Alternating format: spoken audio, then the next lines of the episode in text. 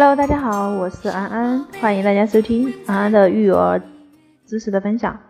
那今天分享的主要内容呢是，嗯，如何让孩子好好的吃饭。那首先，我还是给大家自我介绍一下哈，为什么我会来这里给大家讲这样的育儿的一些系列的一些公益课程。首先，我跟各位在这里听我讲育儿知识的所有的朋友们有一个共同的特点，那就是我的身份也是一个母亲。我自己有一个呃五岁的女儿，还有一个九岁的儿子。那么第二点呢，我是亲自体验和经历了在养育孩子的过程当中的种种无助和抓狂，深知其中的一些痛点。第三点呢，我也就是嗯，对于育儿这方面的知识去就是比较用心的去研究，因为我深刻的明白。一个点就是，无论你在赚再多的钱，无论你的事业有多么的成功，如果你的孩子没有教育好，那么我们所有的学习，我们所有的努力，其实就是为了这个家庭更美好，这个你的孩子会更加的幸福、健康、快乐的成长。如果你一味的呃花了很多的时间在你的事业上面，而对于孩子的忽视，对于孩子的疏忽。那么这样的一个结果肯定都不是我们大家想要的。那么我们最终的目的就是想孩子健康快乐的成长，对不对？那为什么我们不能够直接一点，直接来学习育儿？所以我们何不直接一点，直接把学习育儿这一件事情，然后调到我们生活当中最重要的一件事情来呢？对不对？所以，嗯，我也非常愿意。把我自己在养育孩子的过程当中的一些心得呀，拿出来给大家做一个交流和分享。那么接下来呢，呃，我们将焦聚到三到十二岁的孩子，从培养孩子的良好习惯、兴趣爱好以及学习能力，以及关注孩子的心理健康和家庭成员的沟通这五个关键的方面，通过案例的分析与有效的方法结合的一种方式，带领家长来了解孩子身心发展的规律以及孩子的心理需求。帮助家长们找到与孩子沟通的正确的方式，促进孩子的健康成长。那呃，我们今天分享的主题就是培养孩子的良好习惯。那么我挑选了就是在学习和实践的这个过程当中，家长们最头疼的四个问题。第一个就是孩子吃饭的问题，第二呢就是要不要做家务的问题。那呃，先从这两个话题来给大家分享会。会分为期两两节的课程，先给大家通过这两个点来分享。后续呢，会继续给大家分享孩子爱撒谎，还有沉迷手机这些问题的一些后续的分享。那大家如果听到这里的话啊，一定要关注哈，关注我，然后往往期或者说在往后的一些分享。好，那今天呢，我就着重和大家聊的就是孩子不好好吃饭，我们的。该怎么办呢？其实我们的孩子不好好吃饭，其实我们都一直错怪了他们。哪有天生不好好吃饭的孩子呢？只有不喜欢在紧张和焦虑的氛围当中吃饭的孩子。那我先给大家讲一个案例吧。在我女儿嗯三岁多的时候呢，我家里面的几乎每一顿饭都像一个战场。一到吃饭的时候呢，就是家里跟打仗一样乱糟糟的。奶奶呢，永远是先吃不上饭，然后端着碗跟在孩子的后面追着喂饭的人。那实在追不动了，只有打开动画片儿，一边看一边喂饭。有的时候呢，甚至是跪在玩具堆中一勺一勺的喂。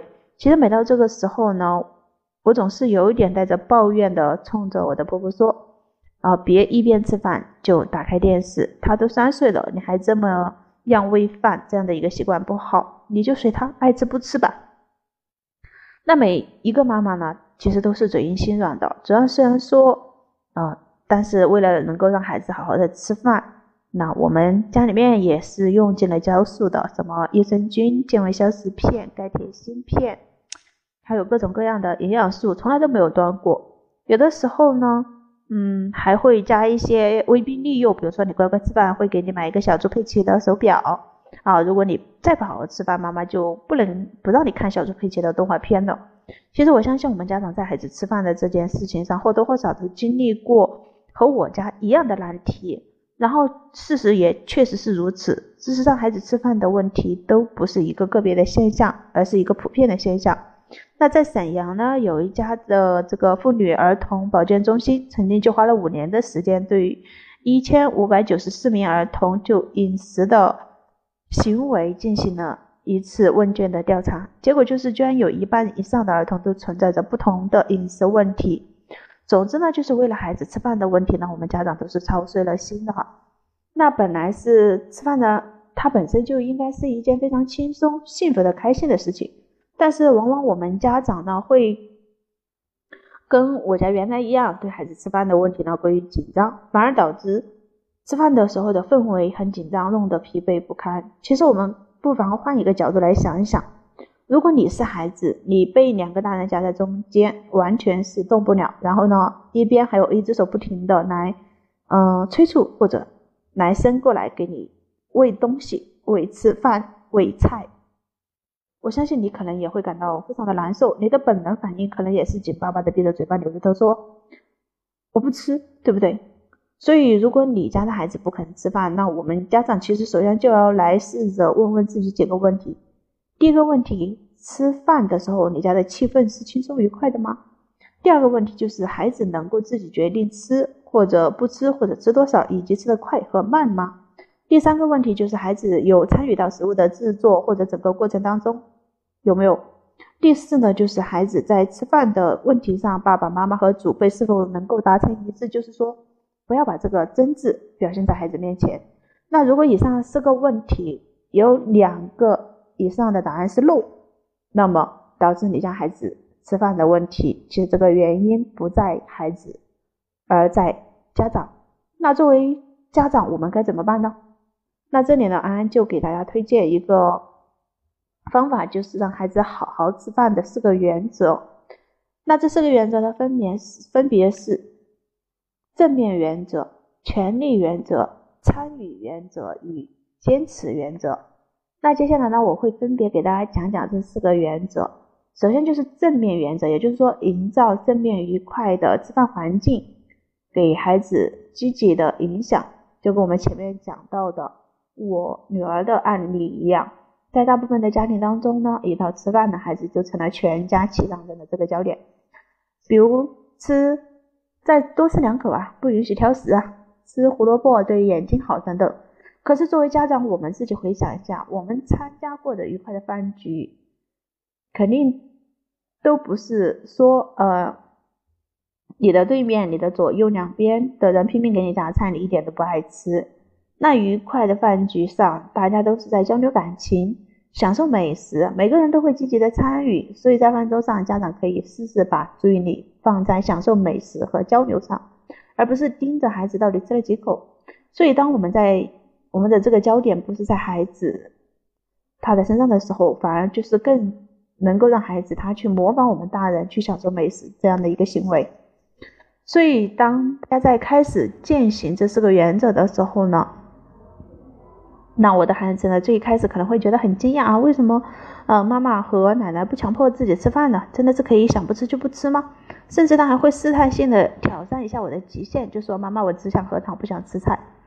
然后还歪着脑袋看我有什么反应，那我就平静的说好的，可以啊，就这样。呃，我的女儿呢，她也观察了我好几天，发现真的没有人真正的在盯着她到底吃了几口，所有的人都在认真的享受食物，一边吃一边聊天，讨论菜市场哪个超市超市的菜新鲜呀，多吃番茄有什么好处呀，今天这个胡萝卜做的很好吃呀，等等。慢慢的，我的孩子呢就会忍不住参与进来，而且会问。可以给我吃一口试试吗？所以让孩子吃饭，不是饭菜本身，而是吃饭的好的气氛。当然哈，可能在我们一开始尝试这种方法的时候呢，嗯，虽然嘴上不说，但是心里面还会犯嘀咕，就是说，那这顿饭他吃了几口啊？到底有没有吃饱啊？其实尽管如此，我们还是要坚持营造吃饭的这种轻松的氛围。那我家现在呢，就是吃饭已经成为我们最开心的时刻之一了。慢慢的，我们会发现，没有人在盯着女儿到底吃了多少，反而她会吃的越来越多。所以这就是正面原则，营造愉快的吃饭环境。那第二个原则呢，就是权利原则，就是把吃饭的权利还给孩子。想想我们自己曾经也有过这种胃口不好、心情不好、不想吃饭的时候，甚至有的时候我们会突发奇想，想吃一些垃圾食品，比如说像泡面。可是我们却要求孩子们乖乖的吃下所有端上桌的食物，不管他饿不饿，想不想吃。那其实孩子跟我们家长是一样的哈，需要拥有一个自己的核心权利，那就是他们可以自己决定。我要不要吃？我要吃多少？我要吃的快和慢的问题等等。所以妈妈们可以尝试这么说：宝贝儿，你看吃饭是你自己的事情，妈妈相信你可以照顾好你自己，所有的菜你都可以吃。如果你觉得吃饱，自己吃饱了，你可以告诉妈妈，妈妈会让你离开饭桌。那其实这就是在告诉我们家长，在吃饭的这件事情上，我们是可以跟孩子约定吃饭的规则的，建立规则感。孩子更容易遵守他们共同参与并制定的规则。那举个例子，我们可以跟孩子共同协商这样的一些问题，比如说我们每天什么时候开始吃饭，要在哪里吃，我们吃自己吃还是说想要家长喂？除了吃饭的时间，在其他的时间段里，家里还会不会提供啊其他的可以吃的东西？那其实这些规则并不是固定的哈，可以根据我们每个家庭的具体的情况，由我们的家长来引导孩子共同的制定。那跟孩子一起建立规则，除了解决吃饭的问题，其实最重要的一点就是在无形当中培养了孩子的规则意识。这一点对孩子来说是最有价值的。那么我们对于规则来说当中最关键的一点，就是说这个规则一定一旦的制定出来，一定需要全家人的共同来遵守并且执行，要不能说有人随意的去破坏或者不执行。当然哈，我们这个规则的运行可以有一周的试用期。根据这样的适用的一个情况来调整，调整完之后呢，再把它固定下来，然后我们长期的执行。那如果把吃饭的权利还给了孩子，父母的作用都还有什么呢？其实有这么四个作用。第一，父母可以决定给孩子吃什么。如果你不希望孩子吃零食和垃圾食品，那么家里就不要准备了。千万不要说，可能像很多家庭一样，一边准备着零食，一边又不允许孩子吃，那这个其实非常矛盾的。第二点呢，就是父母要确保把饭菜做得好吃。那我也建议大家下载一些儿童食谱，然后从里面去学一些孩子爱吃的、有营养的。有的时候，对于孩子不愿意吃的一些食物呢，家长可以做成糊糊进行调和，或者说包在饺子里面。这种伪伪装的方式呢，嗯，来看看孩子是否能够慢慢的喜欢并且接受他不喜欢吃的这些食物。那家长的第三个作用呢，就是可以给孩子的。就是可以给这个食物取上一个非常有趣的名字哈，嗯，据研究表明，就是当我们对孩子说啊，快来吃胡萝卜吧，那只有百分之三十五的胡萝卜被会被孩子吃掉，而当我们把吃胡萝卜变成快来吃超级 X 光透视眼胡萝卜的时候呢，被孩子吃掉的比例就可以高达百分之六十六。所以你看哈，有趣的名字对于孩子来说是非常管用的。那第四点呢，家长不要用不能吃饭来惩罚孩子。这是很多育儿书上会提供的一些方法，就是如果孩子吃饭的时候没有吃饱，饭后就不能再吃任何的东西了，这其实也是一种伪装的惩罚。我们其实建议家长可以在家里准备准备一些少量的面包、馒头或者小坚果一类的。如果孩子在两餐之间实在是饿了，可以自己去找吃的，感受自己的身体，品味食物的乐趣。好，嗯，第二个原则给大家讲到了是什么呢？就是，嗯，参与原则要让孩子参与到食物的整个制作的过程当中。那么有一句俗语说得好，就是哪一株玫瑰浇过水，它就成了千万种玫瑰当中最特别的一个。因为你给它浇过水，同样的道理。那为一顿饭付出了努力，它就成了平淡三餐里面最好吃的一顿了。所有的劳动，我们都可以邀请孩子共同参与。比如说，我们带孩子一起去超市买菜，哦，或做饭的时候可以让孩子帮忙淘米或者洗菜。开饭之前呢，让孩子帮忙把这个碗筷摆好。吃完饭呢，帮助收拾或者洗碗等等。那么还在孩子参与到做饭的这个过程当中，他对吃饭的兴趣就会越来越浓厚，会觉得这顿饭有他的贡献。他就会特别的愿意想去吃，吃起来呢也会觉得特别的香，而让孩子参与的这一点其实也是非常符合天这个孩子的天性的。同时，参与原则这一点还有一个最大的价值，就是战略的邀请孩子参与的过程，其实也是教给孩子知识的一个过程。那我的女儿呢，也特别愿意陪我们去菜市场买菜，整个过程就像寻宝一样，她会一边寻找我们要采购的清单上的一些食材，一边看到任何感兴趣的，她都要问：啊，妈妈，这是什么呀？这个又是什么呀？几乎菜市场所有常见的食材，然后我女儿基本上都能够快速的讲出名字以及对应的颜色。后来我们也发现很有意思，就增加了一些难度。比如说，我会告诉他多吃西兰花可以补充维 C，那我接着会提问，还有什么食物可以补充维生呢？那我女儿就会说橙子。就是你看哈，无形当中孩子获得了很多尝试性的知识。那么，参与原则的另一个延伸价值就是可以帮助孩子养成做家务的习惯。当我们开始邀请我女儿一起参与的时候，我会问你。你今天可以选择帮妈妈洗菜，还是帮嗯妈妈就是摆碗筷呢？后来的对话就变成了我的女儿说，嗯，妈妈今天有什么需要我帮忙的吗？其实要知道，孩子的模仿能力他是非常强的，而且他做家务的整个过程当中会不断的给予他肯定，然后他居然可以做得非常的好。好，关于做家务这一点呢，那我会在下一期的分享给大家详细的讲述。那讲到最后一点就是坚持原则了哈，让方法凑效的最关键的部分就是家长的态度和坚持。家长们一定要温和而坚定，这是一种带着爱放手的态度。那我自己对孩子不好好吃饭感到烦恼，到通过学习慢慢调整自己的正面态度，然后嗯去给孩子做榜样，再到把吃饭的权利还给孩子，再到带孩子。参与整个食物的制作过程，那整个时间呢也花了有半年多的时间，确实也非常的漫长，也很辛苦，也不是过程当中的每一次都能够非常的执行到位。但是我们全家都会不断的去实践和调整。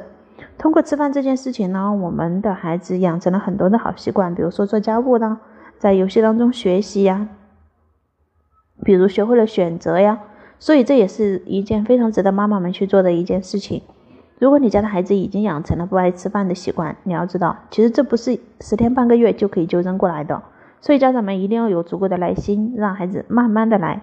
你想，我们花了一年的时间教会孩子叫我们一声妈妈，我们愿意换一年的时间陪着孩子从爬到走，每天都不厌其烦的弯着腰陪着他再走。